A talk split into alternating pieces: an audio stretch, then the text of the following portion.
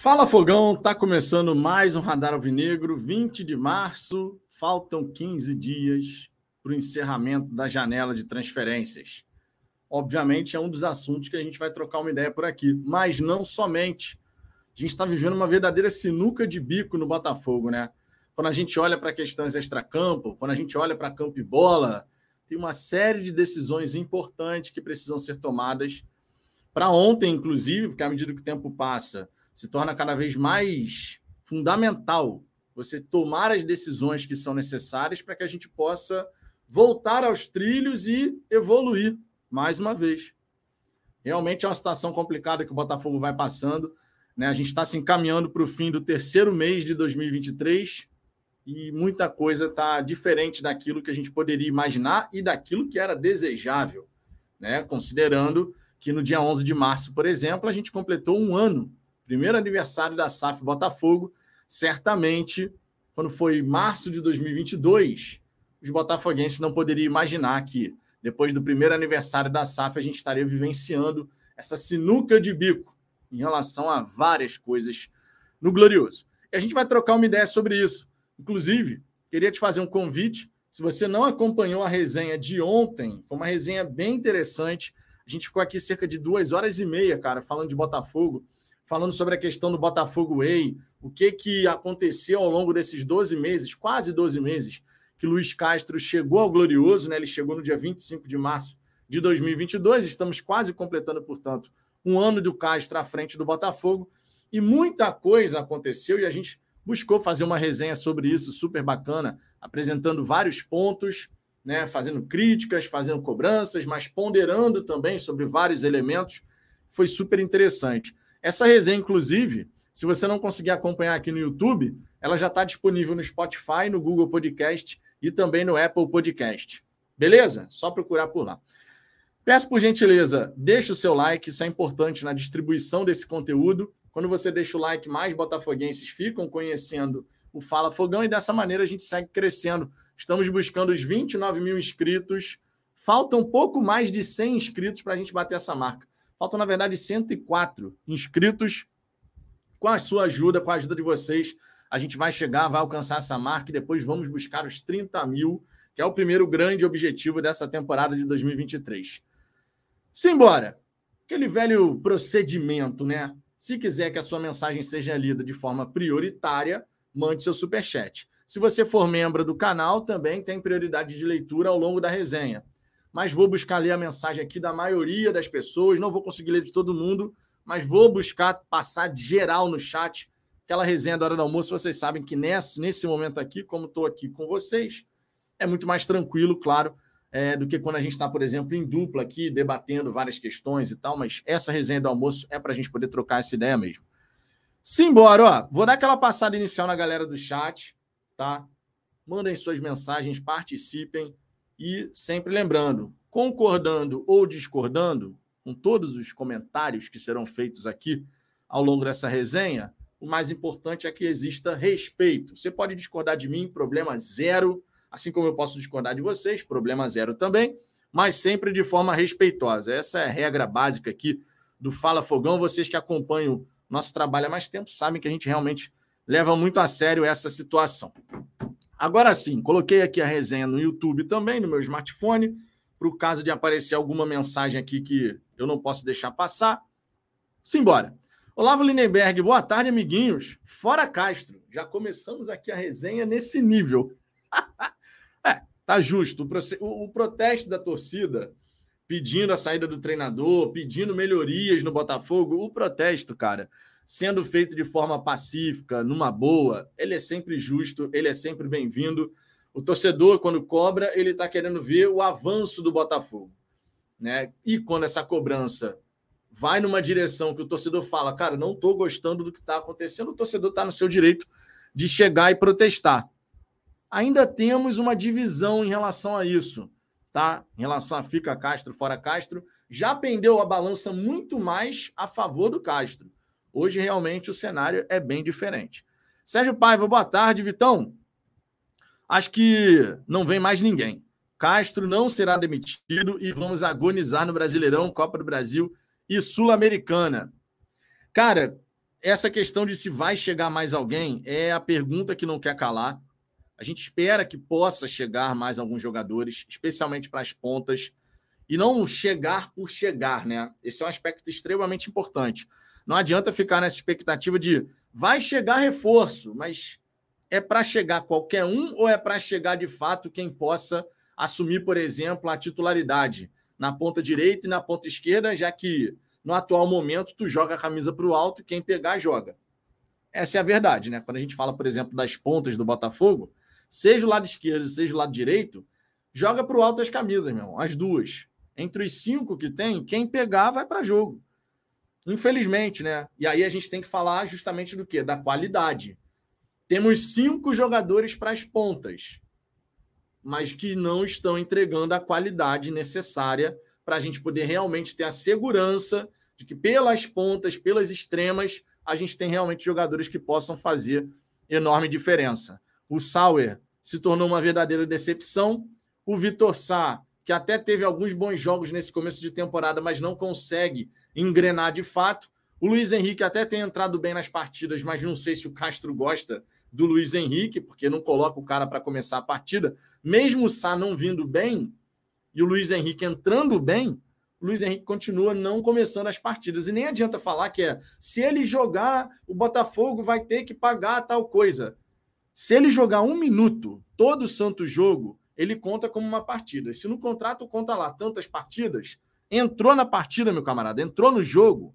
Interessa se foi por 90 minutos, 45, 5 minutos, 10 minutos, contabiliza. Então, assim, essa historinha não dá para a gente simplesmente chegar e. Ah, ele não coloca o Luiz Henrique por conta disso, porque não é verdade. Né? Sejamos sinceros, não é verdade. Lá na direita, o Piazon também vem sendo utilizado, mas assim, vou falar o quê? O Piazon, dentre os jogadores aí que atuaram pelo lado direito, goste você ou não do Piazon, foi o que teve o melhor desempenho, para você ver como é que está a situação. O Piazon é um cara inteligente taticamente, o Luiz Castro, inclusive, utiliza ele por conta, especificamente, no meu entendimento, por conta dessa leitura tática, que no caso do Piazon é uma leitura tática melhor do que a do Sauer e melhor do que a do Carlos Alberto. É a principal qualidade do Piazon é isso. Ele é um cara que taticamente ele enxerga o jogo, ele enxerga o que, que tem que acontecer em termos de movimentação e tal. Só que tecnicamente, infelizmente, não é o jogador que a gente quer ver ali. Porque se o Piazon tivesse técnica com a visão tática que ele tem, pô, seria um jogadoraço e provavelmente não estaria no Brasil, diga-se de passagem, também tem isso, né? Também tem isso. Marcílio Silva, boa tarde. A torcida do Botafogo está organizando com tantos problemas. Em meus sonhos, como é que é? Agonizando. A torcida do Botafogo está agonizando com tantos problemas. Em meus sonhos de bons tempos. Esperávamos que a gente tivesse realmente, depois de um ano de SAF, uma situação diferente, né? Sem sombra de dúvida. Deixa eu trazer aqui o superchat, ó. Superchat, conforme eu disse, vem para a tela. Muito obrigado, Gabriel. Tamo junto. Então, se você tivesse poder de decisão, o que você faria? Traria o Ademir por 10, 12 milhões ou mandaria o Castro embora pagando assim a sua multa? Essa pergunta, para ser respondida assim, de bate-pronto, a gente está desconsiderando uma série de elementos, né? E aí eu vou ter que falar os elementos. Você está colocando um cenário onde eu tenho 10, 12 milhões para fazer ou uma, ou uma coisa ou outra. Nesse caso, eu preferiria trazer o Ademir. Por quê? Porque se eu, nesse caso específico que você colocou, tá? Nesse caso específico que você colocou, eu tenho 10 milhões. Ou eu faço uma coisa ou eu faço outra. Nesse caso, eu prefiro trazer o jogador para a ponta. Nesse caso, eu prefiro trazer o jogador para a ponta. Porque nesse cenário, ele não coloca outros elementos. E a gente tem que considerar esses outros elementos. Beleza. Se eu escolho pela demissão do treinador, qual é o treinador que vai chegar para o lugar dele? Vai ser um cara para buscar resultado ou vai ser um cara também pensando em projeto de médio e longo prazo? Se trouxer esse cara pensando em projeto de médio e longo prazo, obrigatoriamente eu vou ter que contratar, porque senão a gente vai cair no mesmo, no mesmo lugar que a gente se encontra. Eu já falei isso aqui mais de uma vez, inclusive. Você tem o Luiz Castro, que foi contratado para desenvolver uma identidade de jogo. Para desenvolver essa identidade de jogo, claramente o Castro precisa de reforços. Claramente, acho que ninguém contesta isso. O Castro, com o time que, que a gente tem nesse momento, sem esses jogadores, por exemplo, diferentes pelas pontas, o Castro está apresentando dificuldade. Tá, tá aí para todo mundo ver. Ele já conseguiu tirar mais desses jogadores. no segundo turno do ano passado no Brasileiro, ele tirou mais desses jogadores, dessa espinha dorsal. Tudo bem, a gente estava contando com o Eduardo, com o Lucas Fernandes, com o Jefinho, com o Júnior Santos, jogadores que no começo da temporada não estavam com a gente. O Eduardo agora voltou, o Lucas Fernandes voltou, mas ele contava com esses atletas. Só que a espinha dorsal dos reservas, de quem estava no elenco, já estava aí. Já estava aí. E ele conseguiu extrair mais do que tem extraído nesse momento, tá? Nesse momento ele conseguiu extrair mais já desses jogadores. Isso eu acho que é inegável. Só que se o Textor quiser trazer, ah, beleza, vou demitir o Castro, mas ele quer trazer um treinador com o mesmo perfil, a gente vai cair no mesmo buraco. Vai cair no mesmo buraco. Porque esse treinador vai chegar, ele pode até conseguir tirar mais dos atletas que a gente já tem, porque isso varia de treinador para treinador. Tem um treinador que de repente pode chegar que vai potencializar os jogadores que hoje estão com a gente. E o Castro, de repente, já bateu no teto ali em relação a essas peças que a gente tem. Só que esse novo treinador, ele também vai querer reforços. Porque se a ideia é desenvolver uma identidade de jogo, se isso ainda é um objetivo dentro da SAF, porque a gente não pode nem falar que sim, nem falar que não, em termos do, da visão do sócio majoritário, em termos da visão do Textor. Não dá para eu cravar aqui, não, o Textor abdicou do Botafogo Way. Isso morreu na cabeça dele. Eu não estou dentro da cabeça dele, então não posso falar isso. A gente sabe que a circunstância de momento não é nada favorável para o desenvolvimento de uma identidade de jogo. Porque, infelizmente, a gente entrou naquele estágio onde, mais uma vez, a gente vai ter que se preocupar com o resultado de curto prazo porque as coisas, infelizmente, não estão progredindo da maneira como a gente pensou que poderia progredir nesse começo de temporada, especialmente depois do jogo contra o Flamengo. Eu não digo nem o jogo contra o Vasco, contra o Flamengo. Aquela derrota ali que, para mim, foi o ponto de ruptura. No caso do Mazuca, ele entende que foi o jogo contra o Vasco. No jogo contra o Vasco, não tinha motivo para ter ponto de ruptura porque os jogadores terminaram a partida aplaudidos pela torcida, a torcida apoiando, mostrando ali que reconheceu o esforço, reconheceu a organização, apesar da inferioridade numérica. O que, que pode ter acontecido naquele jogo para a gente dali em diante ter uma situação completamente diferente, realmente é um mistério que só lá dentro vão saber responder. Mas eu não entendo que o jogo contra o Vasco foi o ponto de ruptura. Os jogadores foram na arquibancada, o Castro foi na arquibancada, aplaudindo, reconhecendo ali aquela, aquela sintonia com a torcida. Era um jogo para unificar mais ainda time e torcida. Era um jogo para ser uma cola mesmo. Pô, cara, depois de jogar com dois a menos, o time se manteve organizado, competitivo.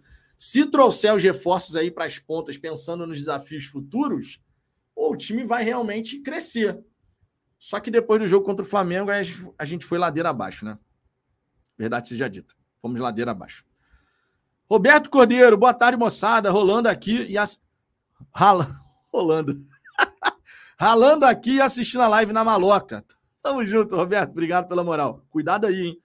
Yuri Garcia, Vitão, há um tempo atrás o texto falou que só iria resolver qualquer coisa no clube depois de resolver os problemas da, do RCE e recuperação judicial. Será que é isso que está travando tudo? Pode ser, só que a gente não pode deixar de comentar também que em meio a essa situação, em meio a esse imbróglio, a gente teve a contratação do, de Plácido. Uma, um empréstimo com opção de compra, é verdade. Não é que o Botafogo colocou uma grana, não sei o quê, não é o caso. Mas a gente contratou. E a gente só contratou ele, a gente não contratou outras peças. E aí a gente começa a ficar naquela. Não contratou outras peças, porque não conseguiu identificar jogadores dentro de um parâmetro específico que poderiam chegar no Botafogo nesse momento sem a gente precisar gastar, colocar uma grana, ou não contratou porque acredita ainda que esses jogadores que a gente tem nas pontas podem vir a entregar algo. São questões pertinentes, porque pode acontecer as duas coisas ao mesmo tempo, ou pode ser uma dessas duas coisas que eu estou falando. Eu, eu entendo que é um equívoco. Eu entendo que é um equívoco, porque o Sauer nem no Carioca é utilizado. O Carlos Alberto, querendo ou não, é uma aposta, ainda é um garoto, 20 anos de idade. O Luiz Henrique, apesar de ser um garoto, não considera uma aposta. O Luiz Henrique era para estar tá apresentando mais. E o Vitor Sá, a mesma coisa. Quando a gente olha para as pontas, se, há, se internamente, se internamente eles entendem que os nossos pontas atuais, a gente não precisa se preocupar em contratar para ponta agora, só na segunda janela, por exemplo, seria um grande equívoco. Para mim, seria um grande equívoco. José Edivaldo, Vitor, cadê a contratação do Botafogo? Estamos todos nos questionando a mesma coisa. Valdir Alves, parece a CBF, que a CBF vai exigir que os clubes cubram a diferença é, se no brasileiro fizerem promoção de ingressos para sócio torcedor. Também vai querer que as placas de publicidade sejam dos patrocinadores da competição. Vamos aguardar. Teremos que aguardar, não tem jeito. Tem que ver como é que essa situação aí vai se desenrolar. Wallace Correia, estou aqui na live hoje, porque eu gosto de trocar uma ideia com você e o senhor Batata de Franja. o Azambolho aqui. Agora virou até senhor Batata de Franja. Que isso, rapaz? Porque para saber do Botafogo dá desânimo. É, cara, tá, tá um momento, momento complicado mesmo. Tá um momento complicado. Mason Nunes, vi lives incentivando o torcedor a cancelar o sócio torcedor. Surreal. Bom, isso aqui vocês nunca vão ver no Fala Fogão. A gente tem a nossa opinião aqui muito clara em relação a isso. Eu fui sócio torcedor na época da associação, continuo sendo sócio torcedor agora na SAF. Não me acho mais botafoguense do que ninguém por conta disso, de verdade. Seria uma baboseira, para não falar outra palavra, seria uma baboseira sem tamanho achar que por conta de ser sócio torcedor, então eu sou mais botafoguense do que os outros. Isso não existe. Cada um sabe do seu próprio dinheiro, obviamente. Cada torcedor tem a, o livre-arbítrio livre de fazer o que bem entender em relação a isso. Mas a nossa posição aqui no Fala Fogão sobre sócio torcedor, presença no estádio, ela não vai mudar. Sempre vamos incentivar o torcedor a estar presente na arquibancada, porque acredito que a melhor forma de você vivenciar Botafogo é na arquibancada. Infelizmente, tem muitos irmãos de camisa que não conseguem por conta de distância geográfica. Às vezes, até por conta de grana mesmo. A grana está curta e não consegue ir. E a mesma coisa sócio torcedor. Para mim, meu ponto de vista, é uma forma de eu me conectar mais com o Botafogo. É o meu ponto de vista. Eu vejo o sócio torcedor como uma forma a mais de me conectar com a minha grande paixão, que é o Botafogo. Mas esse sou eu. E assim como eu, tem outros tantos botafoguenses que pensam da mesma forma. Mas também tem outros tantos botafoguenses que são mais suscetíveis a enxergar a situação de uma outra maneira. Agora, incentivar cancelamento, movimento de cancelamento de sócio torcedor, não ir ao estádio, isso é uma coisa que eu jamais faria aqui, pelo contrário. Wallace Dias, boa tarde, Vitor. Vão me julgar, vão me julgar aí, mas quem sabe de futebol vai me entender. Tietê é banco, pois não sabe sair jogando e nem cadenciar o jogo. Danilo e Marlon, Eduardo e Lucas, Sauer e Tiquinho, 4-4-2. Cara, eu não concordo com essa sua visão a respeito do Tietê, que ele não sabe sair jogando o momento da equipe é ruim e até o Tietê, nesses últimos jogos, meio que se contaminou, digamos assim. Porque o Tietê veio mantendo um nível de atuações muito interessante, cara. Seria até injusto chegar aqui e falar que não, o Tietê não sabe sair jogando, o Tietê tá, tá jogando mal há muito tempo. Não é verdade. O Tietê foi muito elogiado e não foi à toa. Tietê foi muito elogiado e não foi à toa. Suricato, independente de tudo, nós não devemos tentar boicotar o fogão. Nosso amor ao clube está acima de qualquer treinador ou jogadores. É, o resumo da ópera é esse aí mesmo, Suricato. Eu, pelo menos, enxergo a situação dessa forma. Eu não torço pelo Castro. Eu torço para o Botafogo. Eu não torço pelo Gabriel Pires, ou pelo Eduardo, ou qualquer outro jogador do elenco. Eu torço para o Botafogo. Vestiu a camisa do Botafogo, está na beira do gramado comandando o Botafogo, vai ter o meu apoio, mas também pode ter a minha crítica e a minha cobrança. E nesse momento, Castro, jogadores merecem as críticas e as cobranças que estão acontecendo. Isso para mim é indiscutível. O que a gente viu do jogo do Flamengo em especial para cá foi uma coisa surreal. Antes do jogo do, do, do Vasco, o sistema defensivo do Botafogo garantia uma competitividade muito interessante. E eu já tinha trazido os números aqui, porque é sempre interessante a gente ter uma opinião que tem um embasamento. O Botafogo, juntando o brasileiro do ano passado com os primeiros jogos dessa temporada antes do jogo contra o Vasco, foram 25 partidas. E defensivamente, 12 vezes a gente não foi vazado são números para lá de significativos. Foram sete jogos em 19 no segundo turno do brasileiro, e foram quatro, não, e foram cinco em seis até o jogo contra o Vasco.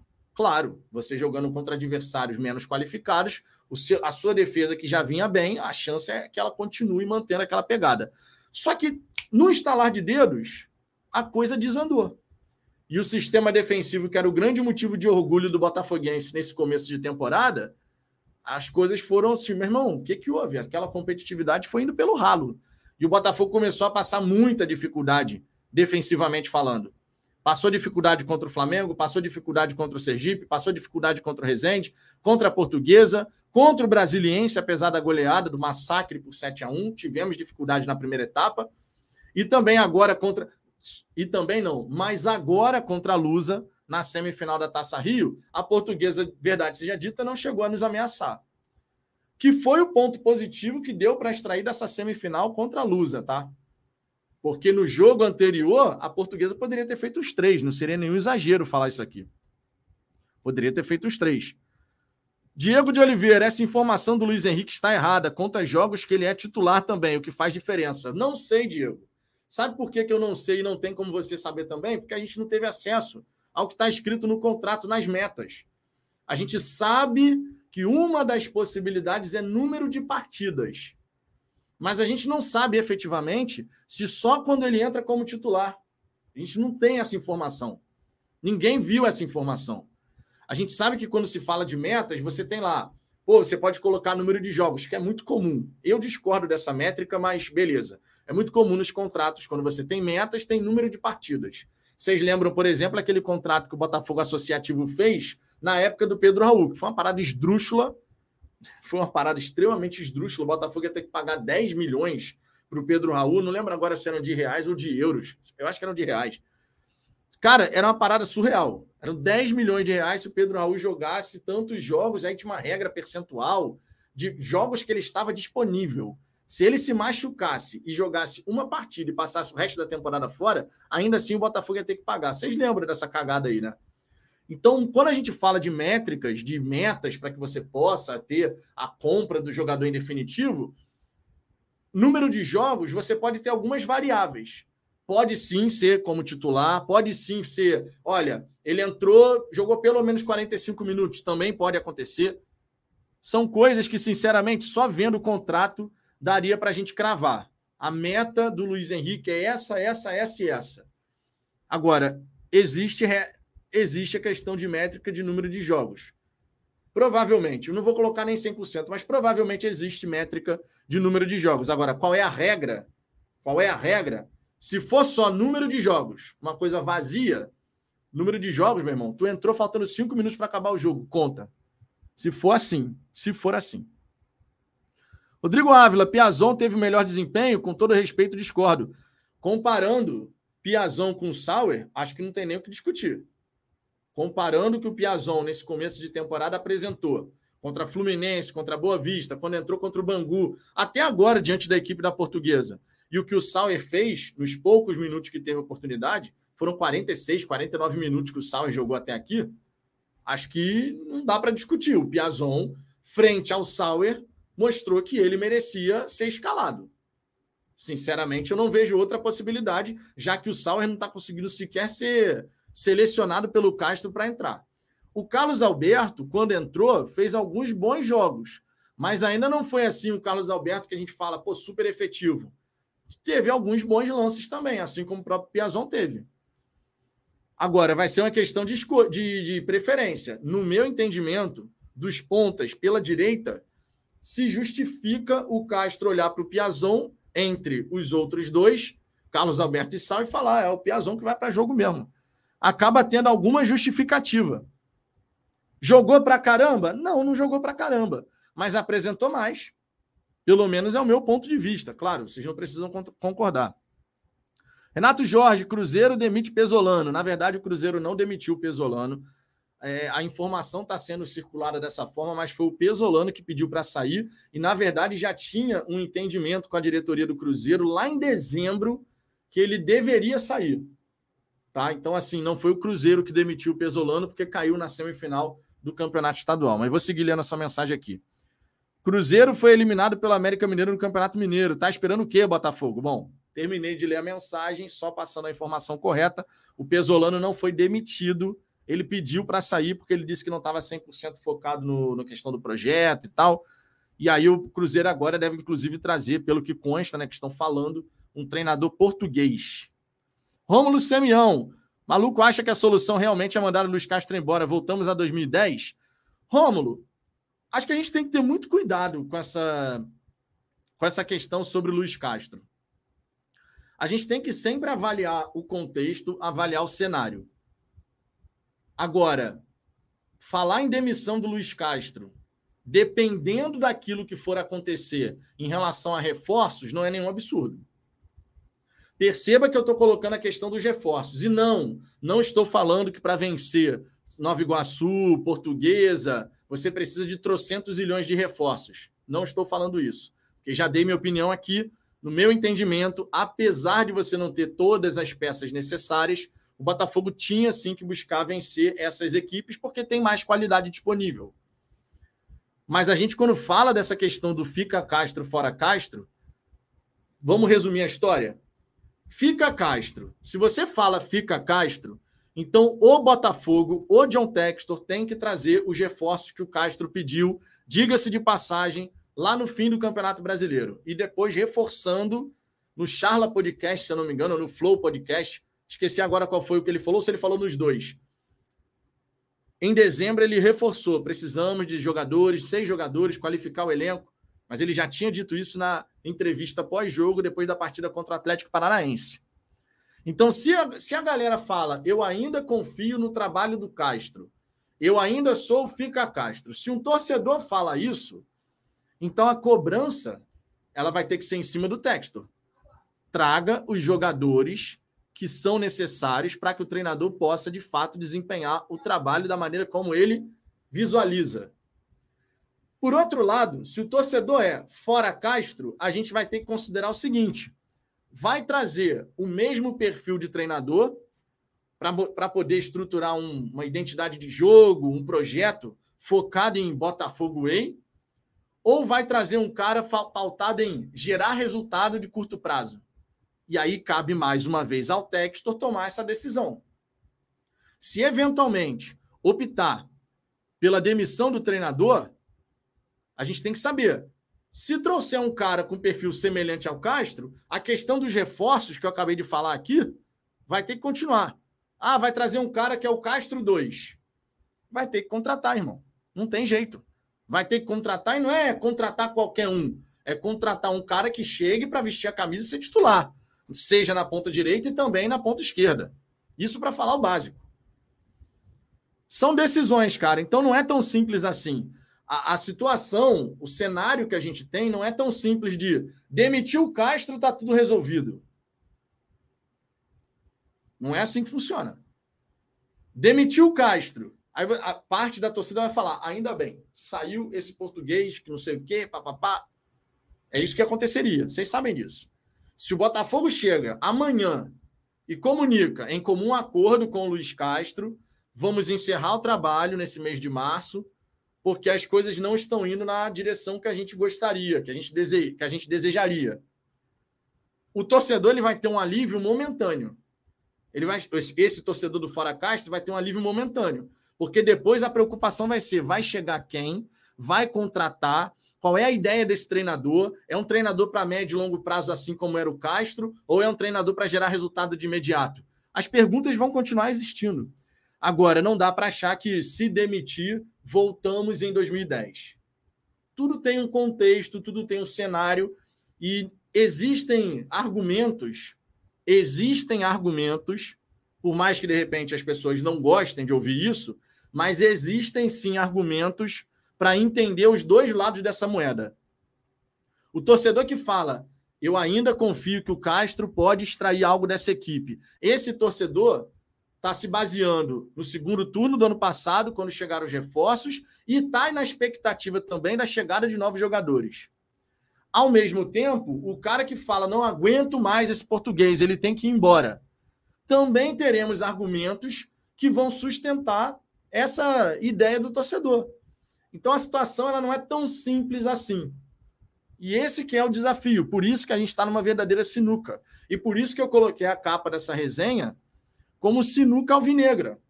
O que, que o Texton, no fim das contas, vai decidir fazer? O que, que o Texton, no fim das contas, vai decidir fazer? Ele vai manter o Castro, mas não vai trazer nenhum jogador? Ou se trouxer algum reforço, vai ser um reforço de nível abaixo do que é necessário? Se for para fazer isso, manda o Castro embora. Se for para trazer qualquer jogador só para dizer, ó, tô trazendo mais duas peças aí, hein? Manda o Castro embora. Porque nesse cenário, o Castro não vai conseguir progredir. Ele está demonstrando dificuldade nesse cenário. Precisa realmente de pontas, por exemplo, que sejam diferentes. Que sejam realmente caras que possam chegar e falar: pô, agora a gente tem a característica no, no time para o que o Castro está tentando fazer que vai encaixar. É complexo, cara. É complexo. Cada um vai ter seus argumentos. O fica Castro, fora Castro, cada um vai ter seus argumentos. E conforme eu disse, no meu entendimento, são argumentos que têm embasamento. Tem embasamento. É por isso que a situação é complexa. De Jair Soares. Vitor, quantos anos o Flamengo demorou para equalizar as dívidas e criar um bom time? Quantos anos o City demorou para mudar de patamar? Será que nossas expectativas não estão atrapalhando a nossa análise?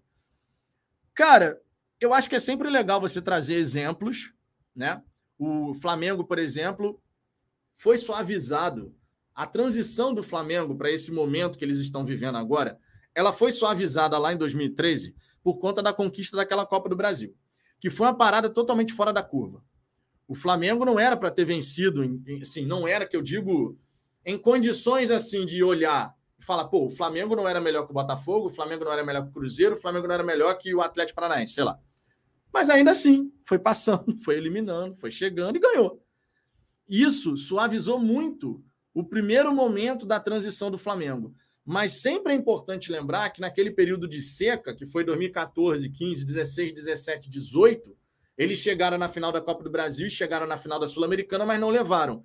É sempre bom lembrar o quanto o Bandeira de Melo apanhou, porque a galera falava: esse Bandeira de Melo não entende nada de futebol. Ele entende de empresa, mas de futebol ele não entende nada. Porque ele estava segurando a onda para não gastar ele foi gradativamente melhorando o nível das contratações, mas os resultados do Flamengo não aconteciam. Quando vai para 2019, que o Bandeira sai, aí o Landim assume, o Landim assume, e ele toda a diretoria dele encontram lá uma reserva de caixa que é o dinheiro utilizado para comprar o Arrascaeta, comprar não sei quem, comprar isso, comprar aquilo, e você começa a realmente ter a mudança do nível lá. Foi de 2013 até 2018. Aí em 2019 realmente vem as conquistas em sequência. No caso do Manchester City, também demorou um certo tempo para você poder conseguir ver o Manchester City de fato ter essa transformação. O projeto do City, se eu não me engano, começou em 2008, se eu não me engano. Foi em 2011, 2012 que eles vieram a ganhar a primeira taça. Eu lembro que a primeira grande contratação do City foi o Robinho, era para ser o rosto desse novo City. Na época, o City tinha o Ireland, tinha o Jô, tinha o Elano. Esse era o City, que tinha acabado de ser comprado pelo grupo, né? Pelo, pelo, pelo tinha grana infinita praticamente, né? E o grupo City aí chegou depois, foi trazendo os reforços, o projeto foi avançando.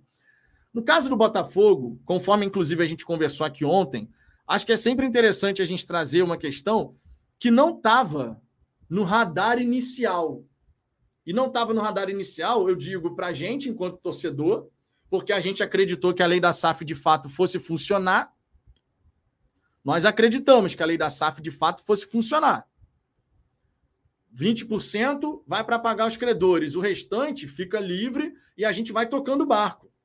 A primeira janela, que o Botafogo coloca 65 milhões de reais, aquela primeira janela dá a expectativa de, pô, a gente vai ter investimentos pesados ali ao longo das janelas para de fato a gente ver a coisa avançar e mais rápido, porque o dinheiro, o dinheiro por si só, ele não faz a coisa dar certo. O dinheiro atrelado a um modelo de gestão correta, um modelo de gestão ali certinho, o dinheiro atrelado a isso é que faz as coisas acontecerem. O dinheiro por si só, ele pode ser mal utilizado e você acabar não conseguindo nada com aquele dinheiro. Então, o modelo de gestão é o ponto mais importante.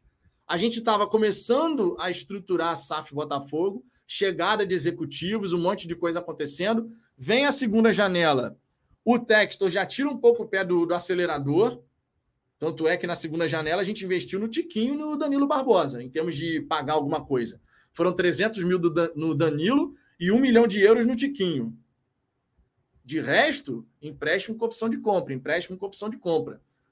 E já mudou a característica. Quando chega nesse começo de temporada, a gente já sabe qual vai ser o desenho, a gente já sabia que o Botafogo ia avançar com contratações num modelo que não era pagando ali milhões em direito econômico. E isso coincide justamente também com o momento que você passa a ter a questão do fluxo de caixa, você passa a ter a lei da SAF começando a não ser respeitada, bloqueio daqui, bloqueio dali. É um cenário diferente, por exemplo, do que o City, que você deu exemplo, Jair, do grupo City teve. O Botafogo, à medida que o tempo vai passando, o Botafogo tem que lidar com questões do passado da associação que não era para estar tá impactando a SAF. E isso não pode ser desconsiderado quando a gente vai analisar o cenário. Eu não tenho como chegar aqui e falar assim, meu irmão, independente de qualquer coisa, o Botafogo já tinha que ter contratado gastando milhões. Eu vou fazer a minha ponderação. Olha, nós estamos sim passando por essas dificuldades, mas nessa hora você tem que, além de apontar o problema, você tem que fazer a solução acontecer. E você tem que ser criativo também. O Botafogo, apesar dos bloqueios, trouxe o de Plácido. Num modelo de negócio em que o Botafogo, de repente, não precisou pagar nada agora, segundo consta, não pagou nada de imediato, tem uma opção de compra no fim do ano, e o Botafogo, de repente, se fez o negócio sem precisar desembolsar nada agora, foi criativo. Chegou, negociou com a equipe, o jogador também queria vir, e o Botafogo conseguiu trazer, mesmo sem ter essa possibilidade de, ó, sair colocando dinheiro aqui de imediato. Pá!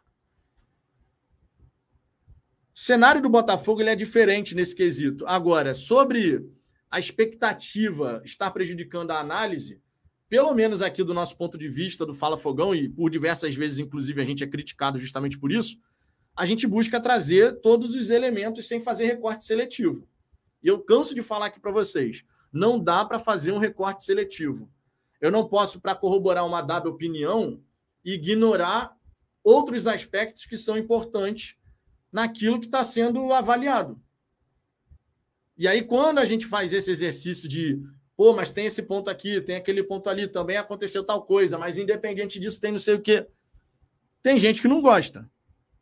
Eu acho que existe sim uma ansiedade da torcida de querer ver as coisas dando certo. É normal entender e compreender essa ansiedade.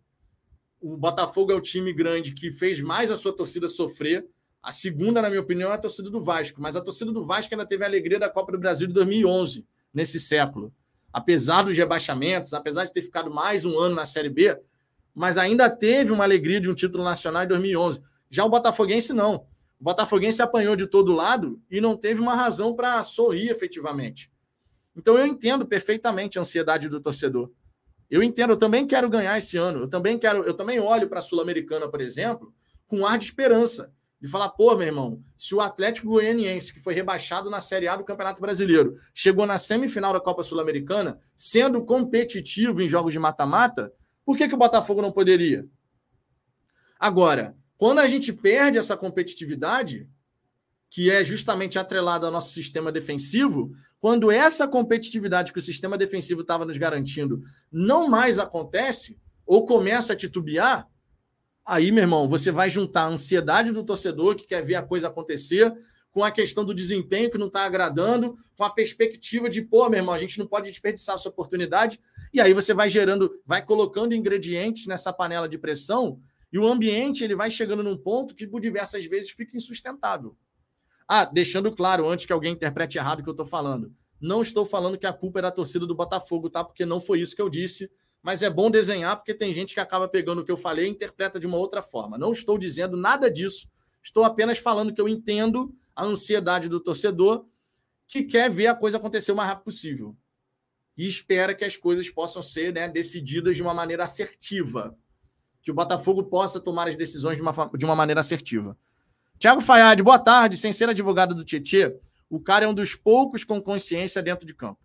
O difícil é que as suas saídas não têm continuidade por outros fatores, colegas de trabalho. É, eu sou, cara, eu gosto do, do, do Tietê. Eu gosto do Tietê. Acho que ele vem fazendo uma boa temporada desde um bom momento com o Botafogo desde o ano passado, segundo turno.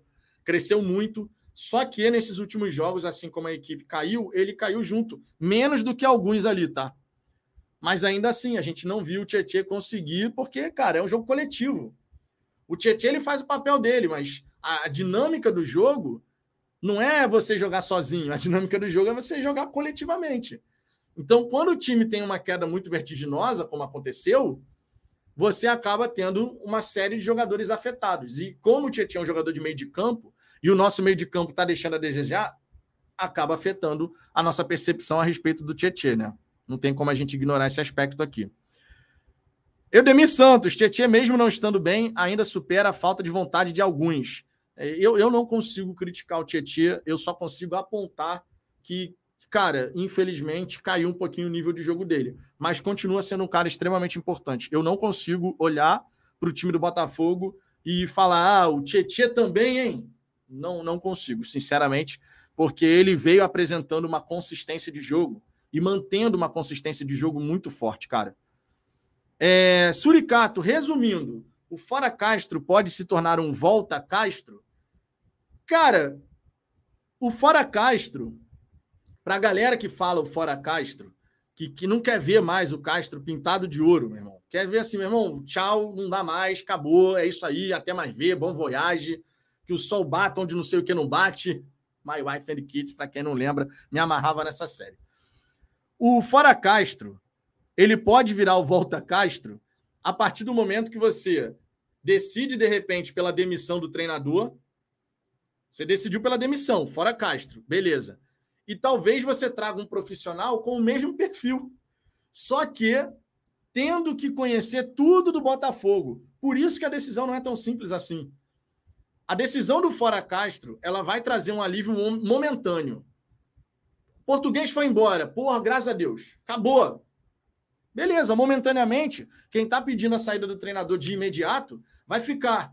Menos um problema. Só que a gente não sabe o que vem pela frente a gente não sabe o que, é que vem pela frente no quesito. Vai ser o mesmo perfil? Esse, para mim, é o grande aspecto. O grande ponto aqui. Sai o Castro, chega um profissional com o mesmo perfil do Castro, que vai precisar também dos reforços que o Castro pediu, aí a gente fica numa sinuca, cara. Isso é que é foda, cara. Isso é que é complicado. Porque se, se a gente faz assim, ó, saiu o Castro, vai chegar um treinador focado em gerar resultado nessa temporada. Tipo o que aconteceu lá no Corinthians, quando o Botafogo e o Corinthians ficaram disputando o Luiz Castro, que o Corinthians acabou pegando o Vitor Pereira. O que, que foi falado naquela época, antes do Castro ser contratado pelo Botafogo? Quando estava aquela questão, vai ou não vai? Vai para o Corinthians, vai para o Botafogo. O que, que foi falado aqui no canal, por mim, inclusive? Para o Castro, em termos de projeto, faz mais sentido um projeto do Botafogo de médio e longo prazo do que você ir para o Corinthians, que só está preocupado com essa temporada. Eu falei isso lá atrás, antes do Botafogo contratar o Castro. E não deu outra. O Corinthians pegou o Vitor Pereira e ele queria um projeto para a temporada 22. O Corinthians pensou no Vitor Pereira, num treinador, para uma temporada que buscasse os títulos. Porque os caras investiram, Renato Augusto, Paulinho, o Yuri Alberto, o Roger Guedes, os caras estavam com um patrocinador que, em tese, ia bancar tudo, depois deu problema lá. Mas eles estavam muito mais focados, pegando o Botafogo e o Corinthians naquela ocasião. O Corinthians estava muito mais focado no que era a temporada 22. Tenho que buscar título nessa temporada. O Botafogo, por outro lado, não é que não tivesse a ambição de, ah, eu quero ganhar, não é isso. O Botafogo, voltando da Série B, estruturou o seu planejamento para a temporada pensando: não posso cair, tenho que pegar uma competição internacional. São momentos completamente distintos. Nesse ponto agora, que a gente já identificou, e eu espero que o Textor também, que a implementação do Botafogo Way não é viável no cenário que a gente tem nesse momento, o que que vale? Você vai demitir o Castro, mas você vai trazer um treinador igual o Castro? Ou você vai pensar num treinador para essa temporada, para gerar resultado nessa temporada? Essa é uma decisão fundamental, cara. Essa é uma decisão fundamental. Que nem eu nem vocês vão saber o que, que se passa na cabeça do Textor em relação a isso. Teve essa matéria dizendo que o Castro estava balançando, que o trabalho está sendo reavaliado, que já existe foco de insatisfação dentro do Botafogo em relação ao trabalho que vem sendo feito. Teve todas essas informações circulando. Ponto. Tudo isso apareceu. Mas o que, que se passa na cabeça do Textor em relação a essa questão de possível troca de comando? É uma troca de comando para você trazer um outro cara que vai fazer a mesma coisa? Ou é uma troca de comando para você chegar e falar: ó, realmente nesse momento eu não vou conseguir fazer o Botafogo Way, não vou conseguir porque tem essas, esses desafios extracampo aqui, e eu vou ter que mudar a minha rota momentaneamente é o GPS. O GPS do texto vai ter que apontar, ao invés de apontar direto para o Botafogo Way numa linha reta, ele vai ter que pegar algumas curvas, fazer uns atalhos aqui. Atalho não. Vai ter que pegar uma curva para lá, uma curva para cá, um trajeto maior. Um trajeto que vai ser, realmente demorar mais. Mas para você poder, em um dado momento, aí sim chegar lá. Eu não sei o que, que se passa na cabeça do texto em relação a isso. Eu não sei. Estou satisfeito com o trabalho do Castro? Claro que não, pô. Claro que não. Eu não estou satisfeito com o trabalho do Castro. Já disse aqui, o Castro, apesar de todos os pesares, depois da pré-temporada, era para estar tá apresentando mais. Ele está sendo teimoso, eu falei isso no pós-jogo. O Castro está sendo teimoso. Eu falei isso aqui no pós-jogo, depois da partida contra a Portuguesa. Vocês que estavam aqui, vocês vão lembrar. No pós-jogo, eu falei: olha, tentei reunir toda a calma do mundo para poder falar sobre a questão do Castro. Só que ele está sendo teimoso igual uma porta. Foi o que eu falei aqui no pós-jogo. O Castro não é burro, ele está sendo teimoso. Ele está tentando pegar um quadrado e encaixar no círculo. E está tentando botar nessa posição, botar assim, botar assado. Mas é um quadrado e é um círculo. A questão da adaptação que a gente tanto fala aqui é justamente por isso. Se você tem jogadores nesse momento com características diferentes daquilo que você precisa para poder desenvolver o jogo que você deseja, então você tem que buscar a adaptação. Busca a adaptação. Por que, que vocês, tantas vezes no chat, questionaram? Pô, mas o Castro não testou uma vez sequer jogar de repente sem os pontas, botava um 4-1-3-2, com os dois meias mais abertos aqui, podendo fazer a dobra com o lateral na fase defensiva, e botava de repente um centroavante com o segundo atacante. O Matheus Nascimento poderia até jogar junto do Tiquinho numa circunstância como essa. Vocês mesmo questionaram aqui. Pô, os pontas não estão funcionando. Se adapta. Tenta alguma coisa diferente. E isso a gente está carecendo de ver. Isso a gente está carecendo de ver. Então eu não estou satisfeito. Já falei aqui, a palavra que eu usei foi: eu estou profundamente decepcionado. Porque depois da pré-temporada, eu, Vitor, esperava ver algo melhor depois da pré-temporada. Não foi a pré-temporada dos sonhos, é verdade, mas eu esperava ver algo melhor. Então, eu tô decepcionado. Porque no ano passado, quando eu virei aqui para vocês e falei, cara, de verdade, a minha esperança agora é a pré-temporada do ano que vem, com a chegada de novos jogadores, e depois dessa pré-temporada, com a chegada de novos jogadores, a gente poder realmente ver a coisa fluir de uma maneira mais suave, assim. Chegar, pô, voo de cruzeiro, aquele pô, voo pô, bonitinho, liso, meu irmão. Alguns reforços chegaram, nem todos, alguns reforços chegaram, no Campeonato Carioca, dada a circunstância de adversários de quarta divisão e sem divisão, eu esperava mais depois de concluída a pré-temporada. E não é isso que a gente está vendo. A gente via defensivamente um time funcionar, e eu elogiava isso aqui, porque realmente foi, era muito bacana ver como o Botafogo defensivamente estava em cima dos adversários para impedir a saída do, do campo de defesa e tal. A gente percebeu isso em algumas partidas e foi elogiado aqui. Mas a fase ofensiva, o modelo de construção, tirando o jogo contra o Boa Vista, o Botafogo sempre teve que fazer um esforço muito grande para construir. Um esforço muito grande contra equipes de menor investimento, contra equipes que não têm jogadores de nível Série A, enquanto o Botafogo possui.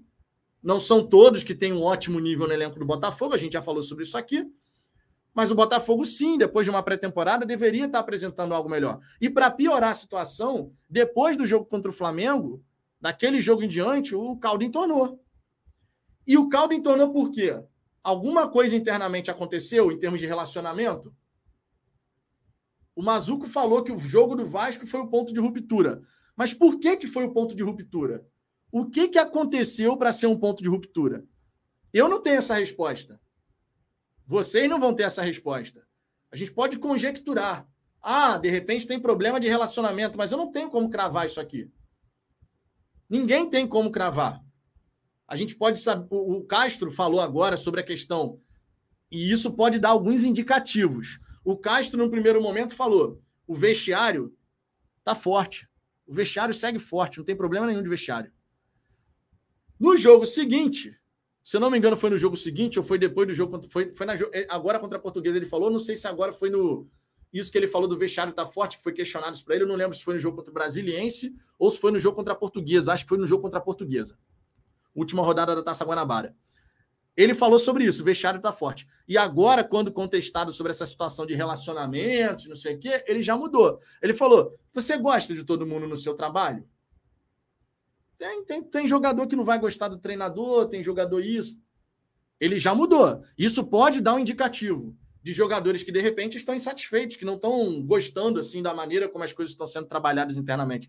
Pode ter, porque futebol a gente sabe que tem disso. Agora eu tenho como cravar aqui tudo isso que está acontecendo assim, assim assado. Eu não estou lá dentro. Eu não tenho fonte dentro do Botafogo. A gente vai tentando interpretar aquilo que vai aparecendo para a gente. A gente vai tentando interpretar. Pô, pegou a declaração do Castro, que primeiro fala do vestiário forte. Agora ele já dá uma declaração dizendo que ah, você gosta de todo mundo dentro do seu trabalho. A gente começa a pegar essas informações, né, que são faladas, que são publicadas, e a gente vai fazendo uma avaliação. O cenário, cara, de verdade, o cenário, para você poder chegar a uma conclusão de o que, que vai ser feito, para mim, resumidamente, o Textor é o grande responsável. Acho que todo mundo concorda com isso. O Textor é o grande responsável. Ele bateu no peito para falar que a palavra final é dele, ele é o sócio majoritário da SAF, portanto, o Textor é o máximo responsável. Se ele quer contar com o Castro, se ele fala o Castro é o cara que vai ficar até o fim do contrato e ponto. Então ele tem a obrigação, a obrigação de trazer os jogadores diferentes antes do encerramento dessa primeira janela. Não pode deixar para a segunda janela.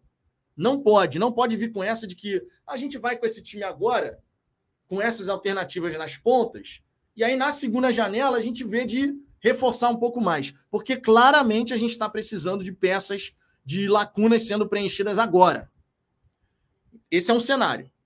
O Textor quer manter o Castro até o fim do contrato. Então, dê as peças que o cara pediu. Um outro cenário. O Textor não quer contratar esse jogador diferente. Não vai ter como. Não vou conseguir dar as peças que o Castro pediu. Então faça um favor para o Castro e para a gente. Mande o Castro embora. E aí traz um treinador, não pensando no Botafogo Way, projeto de médio e longo prazo. Traz um treinador que vai gerar resultado agora. Já que o cenário é diferente de você poder construir o Botafogo Way. De você construir essa identidade de jogo. São essas duas alternativas, cara. No fim das contas, são essas duas alternativas que o Textor tem que avaliar e pensar o que, que eu vou fazer. O que não pode acontecer é uma terceira opção. Não vou demitir o Castro, mas também não vou dar as peças que o cara quer. Esse cenário é o pior possível.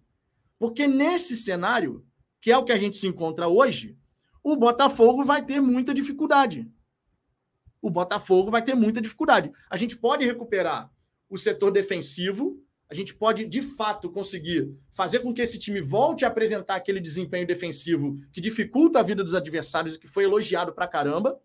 Isso vai tornar o time do Botafogo mais competitivo, porque se a sua defesa funciona e você não toma gol, no mínimo você garante um ponto. Mas a gente vai ter dificuldade, a gente vai sofrer para poder, de fato, ter um time que consegue construir, que consegue agredir o adversário. Beleza, a bola, a bola parada é muito forte, mas nem todo jogo a bola parada vai decidir. Então, essa terceira opção, vou manter o Castro, mas não vou dar as peças agora, essa opção é a pior possível. Eu quero só ver o que, que o Textor vai fazer. Quero só ver o que, que o Textor vai fazer.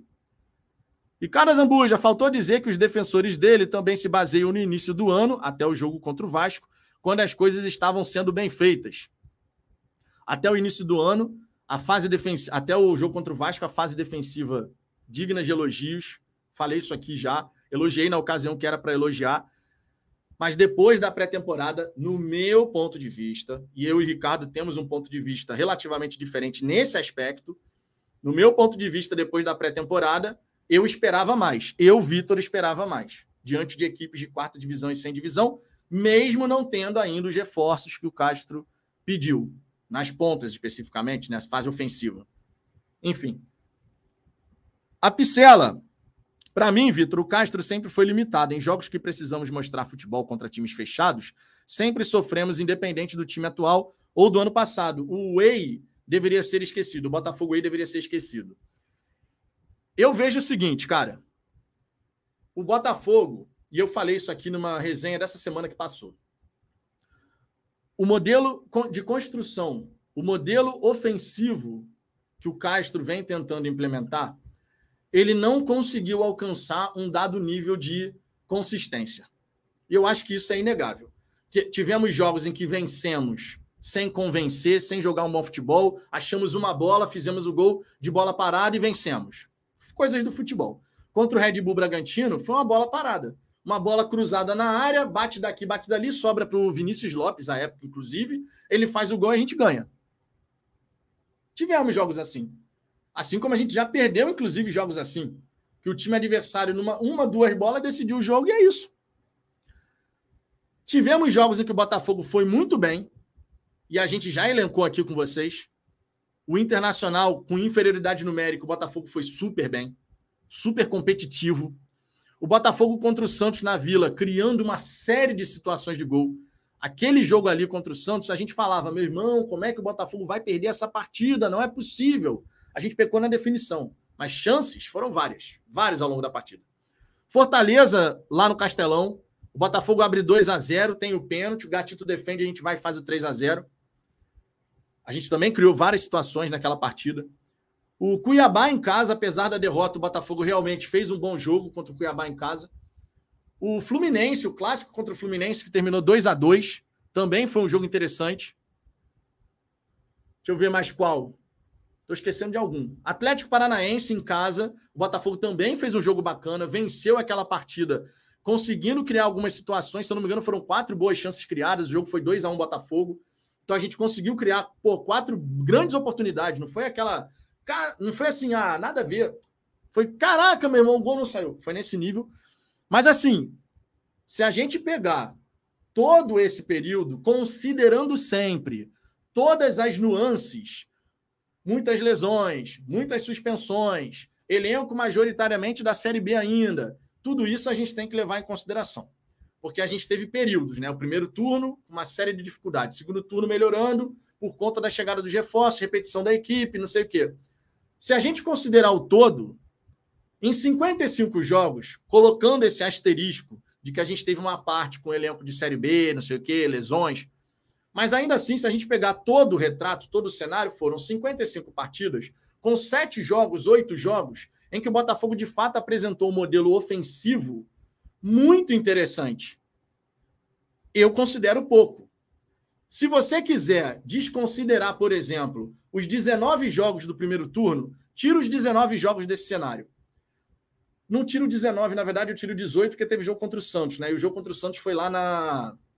Na verdade, foi o jogo contra o Santos e o jogo contra o Atlético Paranaense. Esses dois foram no primeiro turno, já no final do primeiro turno, que a gente criou realmente boas situações de gol. Então, tiram 17 jogos dessa análise. Os 17 jogos antes de Santos e Atlético Paranaense a gente desconsidera.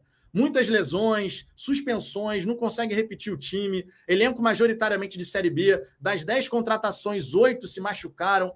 Tira os 17 jogos.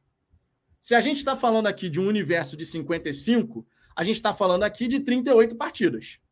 Certo? 38 partidas em que o Botafogo, em 7, fez realmente jogos muito bacanas em termos de produção ofensiva. É pouco. Em 38 jogos. Tô sendo, tô sendo no mínimo camarada. Tô desconsiderando todo aquele período de 17 partidas onde a gente teve uma série de problemas e tô pegando só os 38 na sequência. Tô pegando os 38 na sequência porque aí o cenário mudou. 38, sete partidas onde o modelo ofensivo efetivamente teve uma produção ofensiva muito bacana. Nós vencemos jogos nesse, nesse período, onde o time jogou por uma bola, conseguiu uma bola ali de bola parada e fez o gol. Eu estou especificamente falando de produção ofensiva. Produzimos bastante ofensivamente. Não estou falando de jogos em que a gente foi pragmático, tá? Só para deixar uma coisa separada da outra. Eu considero pouco. Eu considero pouco. 7 em 38. Isso, e ó, só para deixar bem claro, eu estou considerando os jogos dessa temporada com o segundo turno do brasileiro do ano passado, tá? Só para deixar bem claro. Então, cara, quando a gente pega o cenário, todo esse cenário, é óbvio que a gente vai ter que chegar e falar assim, meu irmão, o Castro já teve bons e maus momentos à frente do Botafogo. O Castro, à frente do Botafogo, já teve bons e maus momentos. Tu pode não gostar do Castro. Você pode falar que o Castro é fraco, que o Castro é isso, o Castro é aquilo. Mas não tem como você chegar e falar que não tivemos bons momentos. Tivemos. O grande X da questão foi consistência, aqueles bons momentos perdurarem, com boas exibições, perdurando, e oscilação. Você fala, você, ontem o Ricardo até falou oscilação, eu falo consistência. Acaba ficando né, elas por elas a gente não teve consistência porque a gente oscilou muito, a gente oscilou muito e não teve consistência, portanto. Esse foi o grande X da questão até aqui. O grande X da questão até aqui foi isso.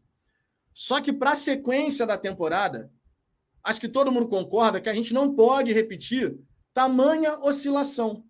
Para não repetir tamanha oscilação, a gente vai ter que ver o Textor tomar essa decisão que eu falei. São dois caminhos viáveis e um caminho que não deve acontecer. O caminho que não deve acontecer é: eu vou com o Castro até o fim, mas não vou trazer os reforços. Esse é o pior cenário.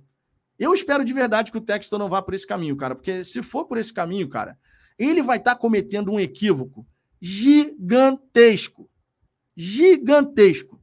Se o Textor decidir ir por esse caminho. Encerrar essa janela sem contratar os caras diferentes, que deem mais qualidade de fato, não é contratar opção. Opção a gente já tem. Opção a gente já tem. O que a gente não tem é o titular efetivo da ponta direita, é o titular efetivo da ponta esquerda. Isso a gente não tem. Opção, ah, o ponto esquerda vai ser substituído. Opção a gente tem. Eu posso gostar ou não, mas opção a gente tem. O que eu não tenho é o titular efetivo. O titular de qualidade. O titular que vai fazer a defesa adversária ficar, meu irmão, se for para ataque de qualquer maneira, o Botafogo vai cravar. Esses caras a gente não tem. E aí fica a dúvida. O que que o Textor vai fazer em relação a isso? Porque o Castro é uma peça desse quebra-cabeça. O Castro é uma peça desse quebra-cabeça. O que vem depois do Castro, seja pela permanência ou pela demissão, é que são elas. Se você mantém o Castro e dá as peças, não tem desculpa, irmão. Acabou desculpa. Não tem mais muleta daqui, muleta dali, não tem. Se o Castro fica e os reforços que ele quer, esses caras diferentes para as pontas chegam, acabou desculpa. Não tem mais o que falar. O time vai ter que crescer. Se o Castro fica e não chega ninguém, a desculpa está pronta já, cara. Essa que é a grande parada. E se o Castro for demitido, não adianta trazer um cara com o mesmo perfil dele. Então, tipo, o Texton vai ter que tomar a decisão, cara. O Texton vai ter que tomar essa decisão. Esse que é o grande da questão. A gente não sabe o que o Texton vai fazer, até porque ele sumiu. O Texton simplesmente não aparece mais. Ele falou lá no final de janeiro, quando ele queria, e agora a gente não sabe de nada. Se vai ter CEO, se vai ser contratado CEO, o Taira Ruda vai ficar até quando nessa função a gente está completamente cego em relação a essas informações. Completamente cego em relação a essas informações. Isso dificulta demais, cara. Isso dificulta demais, porque isso gera ansiedade no torcedor. O torcedor quer ver a coisa acontecer e não está acontecendo. Aquilo vai gerando uma angústia, porque a janela está se aproximando do fim, o Campeonato Brasileiro está chegando, a Sul-Americana está chegando, a terceira fase da Copa do Brasil já está aí. Isso vai gerando uma angústia no torcedor. E eu entendo essa angústia do torcedor. Porque nessa altura do campeonato, e eu e Ricardo falamos isso, ó, inúmeras vezes aqui no canal. Inúmeras vezes. Os reforços, num cenário ideal, era para ter chegado até dia 9 de janeiro. data da reapresentação. O Castro ia ter todo o tempo do mundo com esses jogadores aqui para trabalhar desde o começo. Justamente até para evitar depois que essa questão fosse usada lá na frente como Pô, eu pedi os reforços no fim do brasileiro do ano passado. Até agora não chegou. O Castro não está nem cobrando publicamente. Ele falou na primeira coletiva do ano sobre a questão de reforços, mas agora ele já não fala mais. E não falar também é uma forma de mostrar insatisfação, porque quando ele fala sobre a questão de reforços, não tem mais o que falar. Quando o Castro fala essa frase sobre a questão de reforços, não tem mais o que falar. Também é uma maneira de cobrar, de demonstrar publicamente que ele não está satisfeito com essa situação. Só que ele não está indo para o embate, ele não está indo para o confronto público. E eu acho que ele está certo. Isso você tem que cobrar internamente. É chegar e falar: Ô, Textor, irmão, eu preciso das peças. Você me contratou para fazer tal coisa. Para fazer tal coisa, eu preciso desses jogadores aqui. Tudo bem. Esse elenco que está aí, o Castro, ele também teve participação na montagem. Isso a gente não pode desconsiderar. Se, se a gente tem que considerar todos os elementos para poder analisar, isso a gente também tem que considerar. Esse elenco que aqui está, ele foi escolhido também pelo Castro. Participou da aprovação, ele inclusive indicou alguns jogadores. Então ele precisa tirar mais desses atletas. Eu não consigo entender por que, que o Sauer, com o Castro, que foi pedido do Castro, o Sauer com o Castro não consegue jogar. Irmão, o Sauer deve estar treinando mal pra cacete, não é possível porque ele não joga. E ele foi um pedido do Castro. Assim como o Piazon foi um pedido do Castro, segundo consta. Então, tudo tem que ser considerado. O Castro tem sua responsabilidade. O Castro tem que buscar tirar mais desses caras. Os jogadores têm que dar mais. Os jogadores têm que querer e mostrar que, meu irmão, vamos embora. A gente já fez isso aqui acontecer. A gente já conseguiu fazer isso aqui. Então, vamos embora. O Textor tem que entregar mais. O Textor tem que selecionar o CEO. O Mazuco tem que dar a cara também, não só aparecer quando deu, deu uma cagada geral. Todo mundo tem sua responsabilidade ali, cara. Todo mundo, todo mundo, sem exceção. Esse é o grande X da questão, cara. A gente está numa sinuca de bico, quem dera fosse um problema só. Quem dera fosse um problema só. A gente está numa sinuca de bico geral. A gente está numa sinuca de bico em relação a RCE, lei da SAF, está tentando encontrar uma saída. A gente está numa sinuca de bico em relação ao desempenho da equipe. A gente está numa sinuca de bico em relação a reforços. Juntou tudo, irmão. Juntou tudo. Juntou problemas extra-campo com problema de campo e bola e se criou uma crise a partir disso que só faz aumentar a panela de pressão. Porque no ano passado, no ano passado, o Botafogo teve uma turbulência no campo e bola mas no extracampo as coisas estavam fluindo. No extracampo a gente não tinha notícia de problema no extracampo. Pelo contrário, contratando executivo para essa pasta, contratando executivo para aquela outra pasta ali, fazendo não sei o quê, fazendo isso, fazendo aquilo. Só que nessa vez não, nessa vez juntou tudo. Nessa vez juntou fora e dentro de campo. Júlio César, a grama sintética será o grande reforço na visão do texto. Não pode, né? A grama sintética bacana foi colocada, mas uma coisa é uma coisa, outra coisa é outra coisa. A gente espera sim que o Botafogo possa ter um ganho técnico com a implementação da grama sintética, que possa ser um, um elemento a mais a nosso favor. Financeiramente falando, por conta dos shows, será. Mas a gente, falando de futebol, a gente tem que ver ter um ganho para o Botafogo. Agora, não dá para achar que gramado é reforço, né? Uma coisa é uma coisa, outra coisa é outra coisa e a gente tem que fazer as coisas independente, né? Porque senão fica nessa, ah, beleza, agora tem um gramado sintético. Então gastei dinheiro com isso, não consigo. Não, não acho que seja o caso, tá? Não acho que seja o caso. É, Rony Araújo, Sal Irissá veio com a consciência dele, com a autorização, o apoio dele. Sim, é verdade. O Sal, mais do que esses dois, né, cara? O elenco, de modo geral, teve a aprovação do Castro. Os jogadores que chegaram tiveram a aprovação do Castro. Daniel, Castro tem que cobrar nada. Discordo, Daniel. Eu discordo porque, a partir do momento, ele. Vamos separar uma coisa da outra, tá? Infeliz... Não estou falando de você, não, mas infelizmente é preciso muitas vezes explicar detalhadamente, desenhar, para não acharem que a gente está falando uma coisa que eu não estou falando. Quando a gente fala que o Castro, que é onde eu discordo que o Castro não tem que cobrar, eu não estou aqui dizendo que, olha, o fato do texto não ter dado os reforços justifica o desempenho abaixo da crítica que a gente teve no estadual.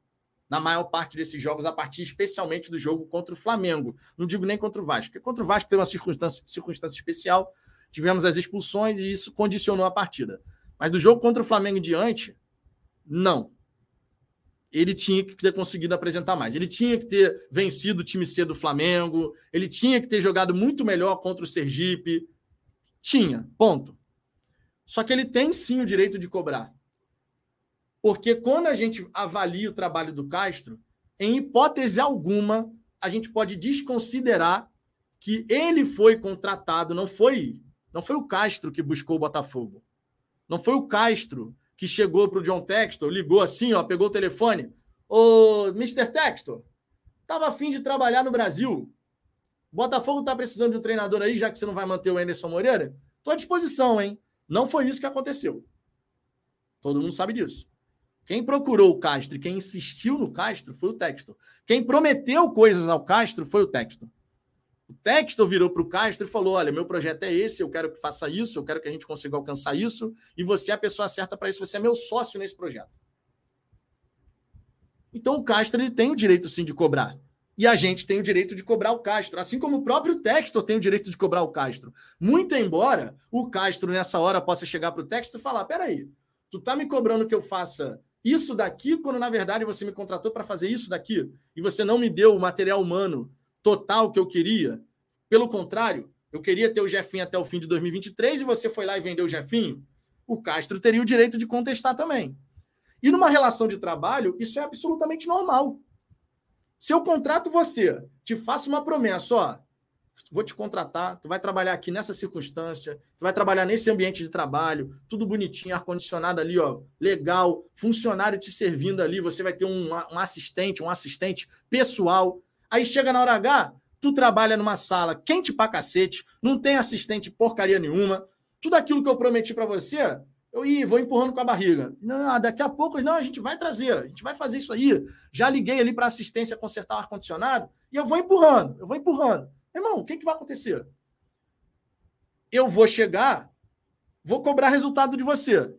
Tu vai chegar e vai falar assim, pô, meu querido, você tá de brincadeira, né? Você falou que eu ia trabalhar nessas condições e tal, e tal, e tal, e tu me deu nada disso. Então eu tô fazendo o que é possível. A resposta do Castro seria essa. Estou fazendo o que é possível. Dentro daquilo que você me, me pediu, quando da minha contratação, com o que me foi fornecido, estou fazendo o que é possível. E o Castro teria total direito de falar isso, e tem total direito de falar isso. Significa que não pode ser cobrado? É óbvio que não. O Castro pode e deve ser cobrado. E tem sido. E tem sido cobrado. Nem que seja pela torcida nem que seja pela torcida. E não vamos confundir cobrança com atirar objetos nas pessoas. O que aconteceu no Luso brasileiro está errado. Tu não concorda com o trabalho do cara, tu não gosta do trabalho do cara, tu não tem que jogar um copo na pessoa. Tu não tem que jogar nada na pessoa, não tem que partir para agressão. Você, você, vai, você vai protestar, você vai se posicionar, mas uma coisa é uma coisa, outra coisa é outra coisa. Então a torcida está cobrando. A torcida está mostrando a insatisfação. E vocês têm, podem ter certeza, dentro do Botafogo, todo mundo sabe de, do que está sendo falado na torcida. O Botafogo inteiro sabe. Não tem segredo para ninguém, irmão. Diretoria sabe, o Textor mesmo de longe sabe, o Taira Ruda sabe, todo mundo sabe, jogadores, que o momento é conturbado, o momento é de crise. A vitória para cima do Brasiliense, ela deu uma suavizada. Só que para você afastar a crise, pegando frase do próprio Luiz Castro, o que traz paz no futebol é resultado, irmão. E o que pode trazer paz para o John Textor em relação às cobranças que vêm da arquibancada são os reforços. Porque quando a gente fala de reforços, a gente não está falando do Mazuco, a gente está falando do Textor. Nunca podemos perder isso de vista. São duas coisas, portanto, que podem fazer o Botafogo sair da situação que se encontra. Reforços chegarem de boa qualidade, para a torcida poder chegar e falar: agora sim, agora eu senti firmeza. Agora realmente a gente sobe o nível. Primeiro ponto. E segundo ponto, os resultados dentro de campo passarem a acontecer. Essas duas coisas acontecendo, aí você tem paz. Aí realmente você volta num estágio ali de tá todo mundo tranquilo, todo mundo ficando feliz e a coisa vai voltar aos trilhos. Se a gente não tiver pelo menos um desses dois acontecendo, é o caos, irmão. É o caos.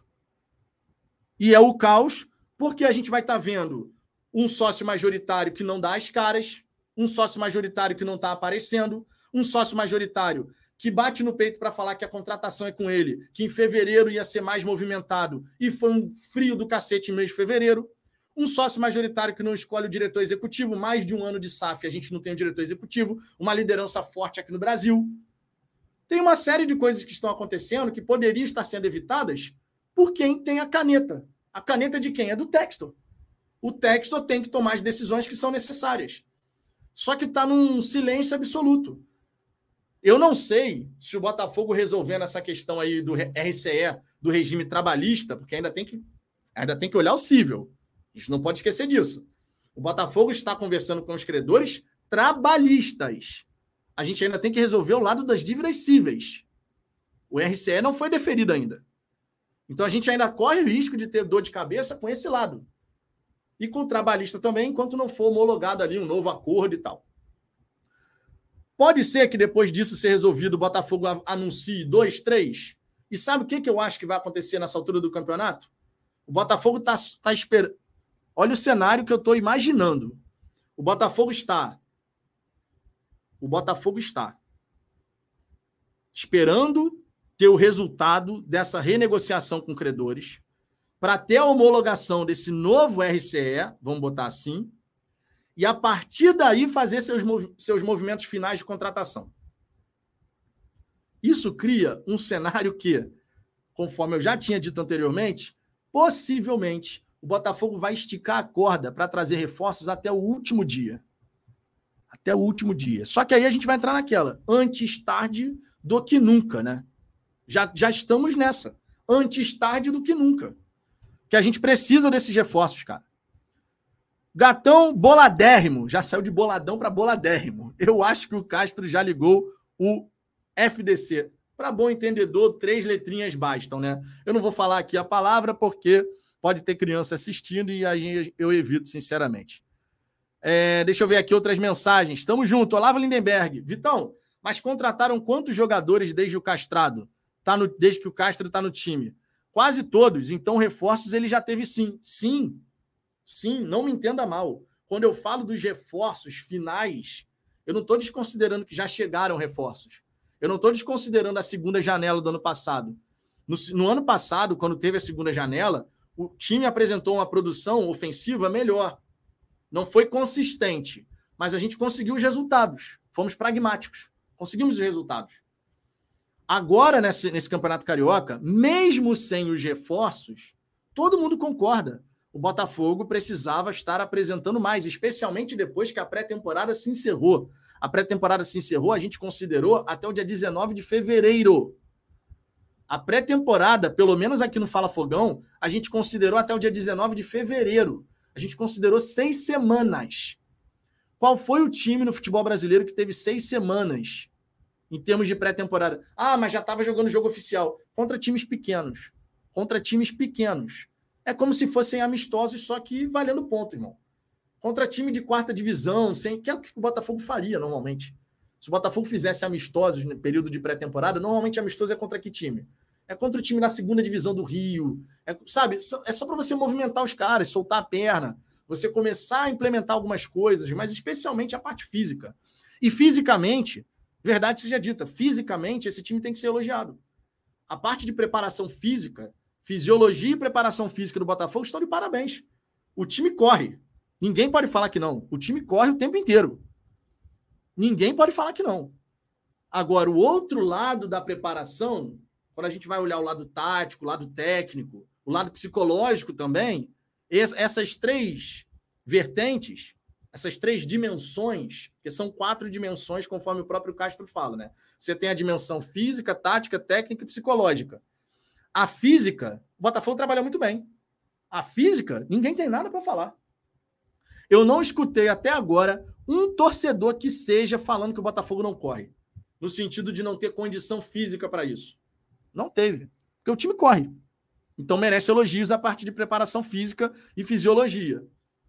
Mas e o, o outro lado da história? E essas outras dimensões? Técnica, tática é, e psicológica?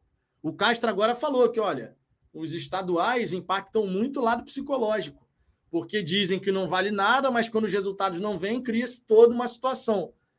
O grande X da questão, para o torcedor, de modo macro, eu entendo que não é nem a questão de ah, empatamos com o Nova Iguaçu. Só que empatamos não jogando bem. Se tivesse empatado, criado uma série de situações e o goleiro adversário tivesse fechado o gol, o, o comentário era outro. O torcedor, a partir do momento que ele vê o time principal em campo, não é o time sub-23, é o time principal, ele vai esperar mais. Do time sub-23, você fala: é, o time é fraco. O time vai fazer o quê? O time é fraco. O time principal do Botafogo ele não é ruim. Só que os resultados condicionam a gente a pensar. E quando eu digo a gente, eu estou falando de torcida de modo macro, porque isso a gente não faz aqui no Fala Fogão, vocês sabem disso. Mas os resultados acabam condicionando as pessoas a pensarem que esse time é uma porcaria, só tem bagre. E não é verdade, cara. Não é verdade. Não estou dizendo que o time do Botafogo é recheado de excelentes jogadores. São bons jogadores que podem dar mais e que têm sua parcela de responsabilidade nessa história toda que está acontecendo. Wallace Correia, protesto pacífico na porta do CT. Protesto pacífico legítimo. Protesto pacífico legítimo. A, a torcida mostrar insatisfação numa, numa situação assim pacífica, fora do CT, legítimo. Nada contra. A única coisa que a gente foi contra aqui foi quando entrou no CT. Aí a gente fala, cara, não dá, eu não vou falar que eu sou a favor, porque eu não sou. Agora, do lado de fora, mostrando insatisfação, problema zero. Quem quiser ir lá para fazer protesto, pode ir. Desde que não tenha violência, não tenha, sabe, intimidação, acho que vale, pô, vale pra caramba, cara. Gabriel de Paulo, vocês consideraram errado, a pré-temporada termina no fim do estadual. Negativo. Não caia nessa, não, Gabriel. O Castro falou sobre isso, de que a gente ainda estaria em pré-época. Não cai nessa, não. E sabe por que não é assim? Porque o próprio Castro deu uma declaração quando questionado de quanto tempo ele precisaria para colocar esse time em ritmo de competição. E o tempo que o Castro falou em, entrevista foram de cinco a seis semanas. Então não mete essa de que a gente ainda está em pré-temporada, não cai nesse discurso do Castro, não. Porque essa daí ele mandou mal para cacete. Verdade seja dita. Ele já, o Castro normalmente dá entrevistas que o cara fala bem, tal, não sei o quê, lê o que está acontecendo, embora a gente não esteja vendo efetivamente tudo que precisa ser corrigido acontecer, tem, esse, tem essa observação. Mas normalmente as, as coletivas do Castro, o cara fala bem, tem uma boa oratória. Mas quando ele falou que a gente ainda estaria em pré-época, isso é mentira. Desculpa, mas isso é mentira. Isso é uma falácia. Porque ele disse de cinco a seis semanas para colocar o time em ritmo de competição. Ele foi questionado sobre isso. E a resposta dele foi nesse sentido. Então não vem com essa de que enquanto não acabasse o estadual, a gente ainda estaria em pré-temporada, porque isso não é verdade. Isso não é verdade. E o próprio Castro, quando fala de cinco a seis semanas, ele determina: é esse prazo que eu preciso para colocar esse time num ritmo legal. Ele determinou. Não fui eu, não foi você, foi ele próprio. Então, agora que os resultados não estão acontecendo, chegar e colocar que a gente estaria ainda numa pré-época, ah, isso é falácia, irmão. Isso é falácia. Isso daí não dá para cair nessa, não. Com todo respeito, tá? Não tô, eu não, tô chateado com você falar isso, não, tá? Deixando bem claro. Mas é uma falácia do treinador. O Castro nessa mandou mal para cacete. É, Nelson Botafogo, Vitão, não temos esquema tático. Fala a verdade. Cara, esquema tático tem. Dá para falar que não tem esquema tático? O desenho tático a gente sabe qual é. Qualquer pessoa aqui no chat vai falar qual é o desenho tático que o Botafogo adota. Qual é o desenho tático que o Botafogo utiliza? Qualquer torcedor vai saber falar. Vamos jogar com quatro defensores, três jogadores de meio de campo, dois abertos, um centroavante. O esquema tático existe. A execução desse sistema é que não está sendo satisfatória. Por conta de características de jogadores, você perde o Jefinho, e o Vitor Sá e o Luiz Henrique entregam outra característica. Você perde o Júnior Santos, que querendo ou não era o titular. Eu não gostava do Júnior Santos. Achava que ele era 8 ou 80. Fazia uma jogada legal e no mesmo lance perdia a bola bizonhamente. Deixava a bola para trás, por exemplo. Mas ele era titular. Ele é um cara forte, era um cara de imposição física. A gente não tem esse cara mais na direita. Você tem que adaptar, você tem que se ajustar. Esquema tático, o Botafogo tem. Só que a tática não está funcionando. Muito por conta de características dos jogadores. Sendo bem sincero e bem realista. Rafael Carmo, nós temos um caminhão de pontas performando abaixo. A direção errou na escolha de todas essas peças ou o Castro está sendo incompetente em extrair o máximo desses atletas? Quem ele potencializou? Acho que é uma pergunta justa. De verdade, eu acho que é uma pergunta justa. Um treinador, claro, ele tem que buscar extrair o máximo potencial de um atleta. Fato, todo mundo sabe disso. E por isso que eu acho que a sua pergunta é justa. Quem o Castro potencializou dos pontas? Nesse momento, eu não posso falar de nenhum sequer. Nesse momento, na minha visão, olhando assim, pensando, Luiz Henrique, tá começando a entrar bem, mas não dá para falar que é por conta do Castro. O Castro potencializou o Tietchan. O Castro, por exemplo, a gente tem que reconhecer, o Tietchan nunca foi o primeiro homem de meio de campo. Ali ele conseguiu um encaixe potencializando os recursos que o atleta possui. Agora, nas pontas, nas pontas não dá para a gente falar que ele potencializou o Vitor Sá, potencializou o Sal e potencializou. O Piazon, talvez, porque o Piazon está entregando acima do que ele entregou em outro, em, outro em outro momento, no ano passado, por exemplo. Não é que o Piazon esteja jogando para cacete, tá? Mais uma vez, deixando super claro, eu não estou dizendo isso. Eu estou dizendo que, considerando o que o Piazon já apresentou com a camisa do Botafogo no ano passado, nesta temporada, ele tem apresentado mais. Muito ou pouco mais. Aí vai de cada um. Na minha opinião, mais. Está ali no meio do caminho. Nem muito, nem pouco. Mais do que foi ano passado. Temos que considerar que é o campeonato estadual, temos que considerar o nível dos adversários, mas ainda assim, nesse momento, entre Sauer, Luiz Henrique, Vitor Sá, Carlos Alberto e Piazon, eu acho que o Castro está conseguindo tirar um pouco mais do Piazon. Vitor Sá, Sauer, Luiz Henrique, e o Carlos Alberto, que ainda tem que a gente dar tempo, tem que dar tempo ao tempo em relação ao Carlos Alberto, né? A gente tem que ver como é que ele vai realmente evoluir e se desenvolver com a camisa do Botafogo. Mas nesse momento, pelas pontas, eu diria só o Piazon. E olha que não estou falando do Piazon jogando, é um absurdo, uma barbaridade, não é isso, deixando mais uma vez claro, tá? É, Eduardo Félix, pré-época de três meses? É, não, isso daí não existe, cara. Isso daí, sinceramente, não existe. André, Castro tem 64% de aproveitamento em 2023. Estamos no caminho certo. Foram 13 jogos até agora. Eu vou fazer as contas, não duvidando da sua conta, mas eu vou fazer as contas só para a gente poder trazer de fato o número certinho. O Botafogo jogou até agora, foram 12 partidas no campeonato estadual, 14 jogos ao todo, certo? Foram 11 jogos na primeira fase, mais essa partida contra a Portuguesa, as duas partidas na Copa do Brasil. Nesse cenário, o Botafogo tem seis vitórias. A gente está falando de. São, são quantos jogos que eu falei? São 14, né? 14 jogos, a gente está falando de 42 pontos disputados nessa temporada. O Botafogo conseguiu oito vitórias e um empate. Oito vitórias e um empate. Então a gente está falando de 25. 59,5% de aproveitamento. É um baita de um aproveitamento. O problema é que a gente tem que considerar o cenário do campeonato estadual. O desempenho, não só o aproveitamento. O aproveitamento é alto, a gente está falando de 60% aí. É alto o aproveitamento. Só que dentro de um campeonato estadual, onde você quer ver um desempenho evoluindo, a gente fez assim. A gente, vamos falar a verdade, o gráfico do Botafogo nessa temporada em termos de desempenho. Não estou falando de resultado, estou falando de desempenho. Porque o resultado ele pode vir ou não, você pode jogar bem e perder, você pode jogar mal e ganhar, coisas assim do futebol.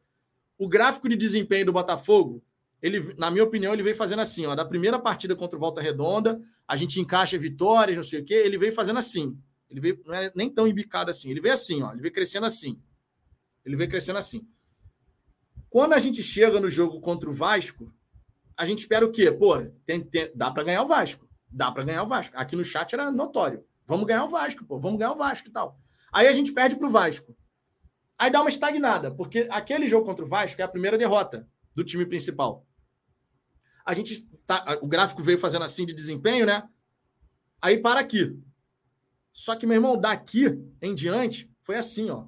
E não foi assim no mesmo nível, não. Porque eu tô falando aqui do desempenho de, de crescente de Jogo contra o Volta Redonda até o jogo antes do Vasco. Crescente de desempenho nesse ritmo. Não é nesse ritmo, é nesse ritmo. Só que a queda de desempenho, ela foi assim, ela embicou de um jeito para baixo que foi surreal. Foi surreal, porra.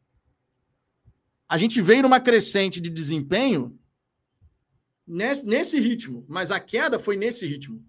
Foi surreal isso, cara. O gatão boladérrimo. É impressionante como tem gente que não consegue entender o que você fala. E entender não é concordar, é só entender mesmo. Chega a ser bizarro. Acontece. E, e eu aqui tento me fazer entender da melhor forma possível. Talvez nem sempre consiga, mas eu tento fazer, me fazer entender da melhor forma possível, porque eu sei que às vezes a gente fala uma coisa e a pessoa nem terminou de escutar. Teve um dia, uma resenha que eu estava fazendo aqui sozinho na hora do almoço, que eu estava falando sobre a, eu e Ricardo que a gente queria que os reforços chegassem até o dia 9 de janeiro. Eu não sei se, se você estava aqui nessa live, mas eu estava falando isso. Cara, eu e Ricardo, a gente já tinha dito aqui no canal, a gente queria que os reforços tivessem chegado até o dia 9 de janeiro, porque ia ser o ideal o Castro trabalhar com todo mundo desde o começo e tal. E aí eu falei assim, e a gente queria isso por quê? Porque a gente é criança mimada? Só porque a gente quer?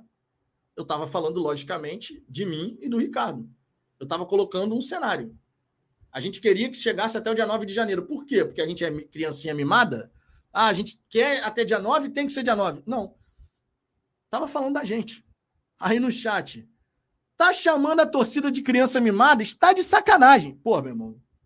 Aí realmente fica complicado, né? Eu, eu, tenho, eu tenho todo cuidado, eu tento ter todo cuidado assim como o Ricardo, para a gente buscar explicar o nosso ponto de vista da melhor forma possível. Mas por diversas vezes, tem quem nem termine de escutar. Começou a escutar o início da frase e já está comentando aí, para de prestar atenção. Isso aconteceu já. Algumas vezes, inclusive. É... Wallace Correia, o que o Piazon come antes dos jogos? Feijoada, mocotó? Que isso, cara. Rapaz, cuidado com essas mensagens aí. Eu não posso ler essas mensagens aqui, não, cara. Tá, maluco, rapaz. Que isso.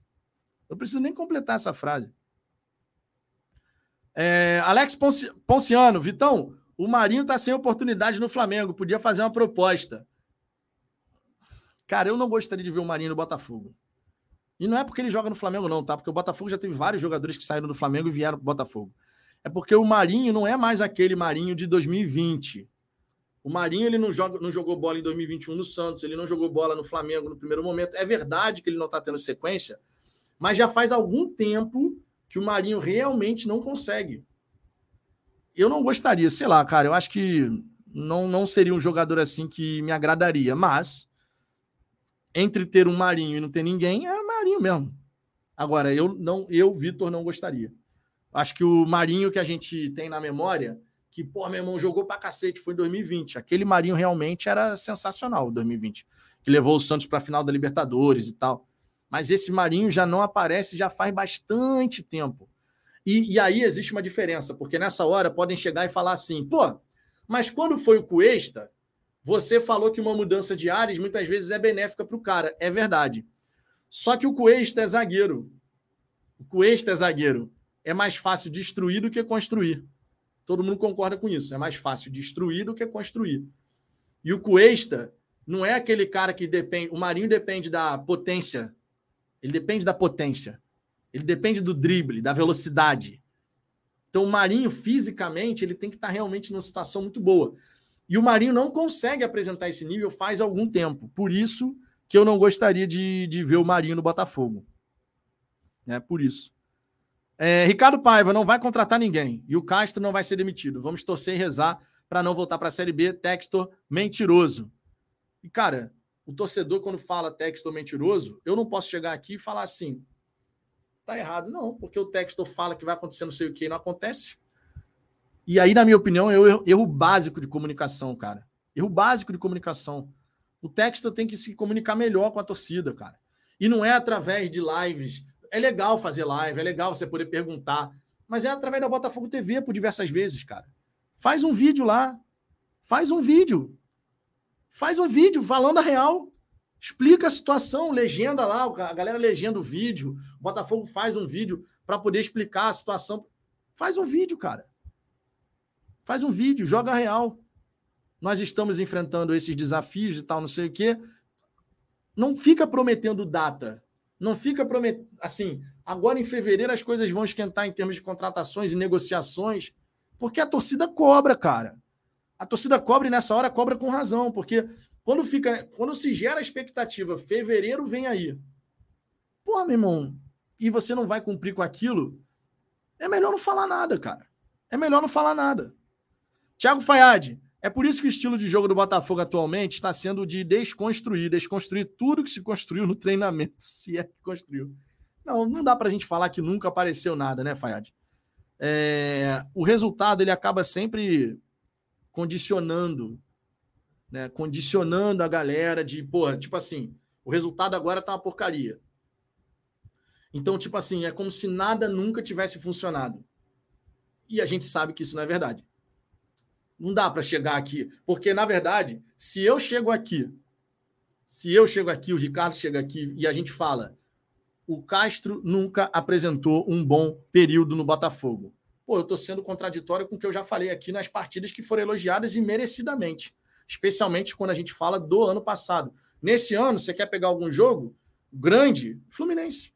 Eu estava aqui elogiando o time do Fluminense, o time do, do Botafogo contra o Fluminense dizendo que taticamente os bloqueios defensivos, pô, tudo funcionando legal, o Botafogo esperando a oportunidade de contra-atacar nas costas do adversário, que estava bem evidente que era a tentativa que o Botafogo ia fazer. E aconteceu, deu certo. Saiu a jogada. E tivemos mais de uma chance de gol, inclusive, né? O Carlos Alberto tem aquela arrancada que ele dá, que se ele toca para o lado era mais um gol. Ia ser 2 a 0 o Botafogo naquele clássico. Terminou 1 a 0 ganhamos. Mas assim, eu já fiz elogios aqui em partidas que foi merecido elogio. Como é que eu posso chegar e falar nunca aconteceu partida boa com o Castro à frente do Botafogo? É mentira, cara. É mentira.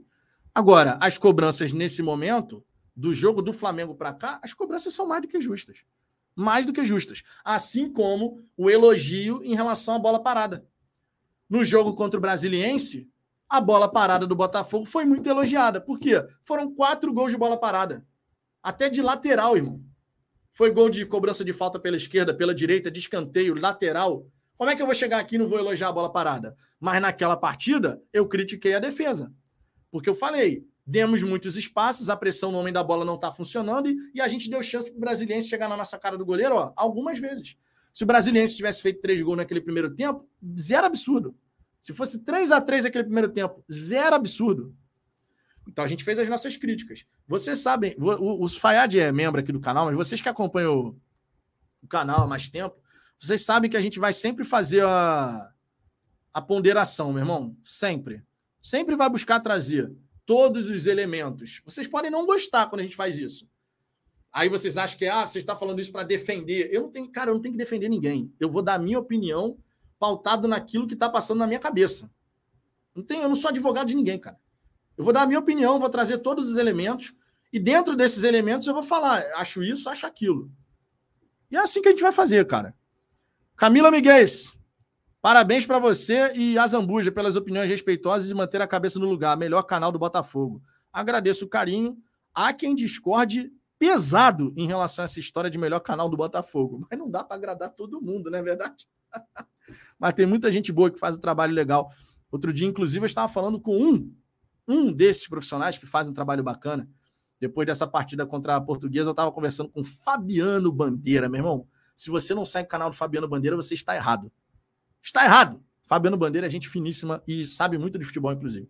Já jogou profissionalmente, inclusive, né? Sempre importante lembrar. Fabiano foi jogador. Orgulho Alvinegro. Olha o Orgulho Alvinegro aí. Quem não, quem não segue aí o Orgulho Alvinegro também, siga, tá? A galera faz um, um trabalho bacana lá. Jogo do Flamengo para cá, não, Vitão. Esqueceu a partida com o Vasco. Cara, então, para mim, o ponto de ruptura não foi o jogo contra o Vasco.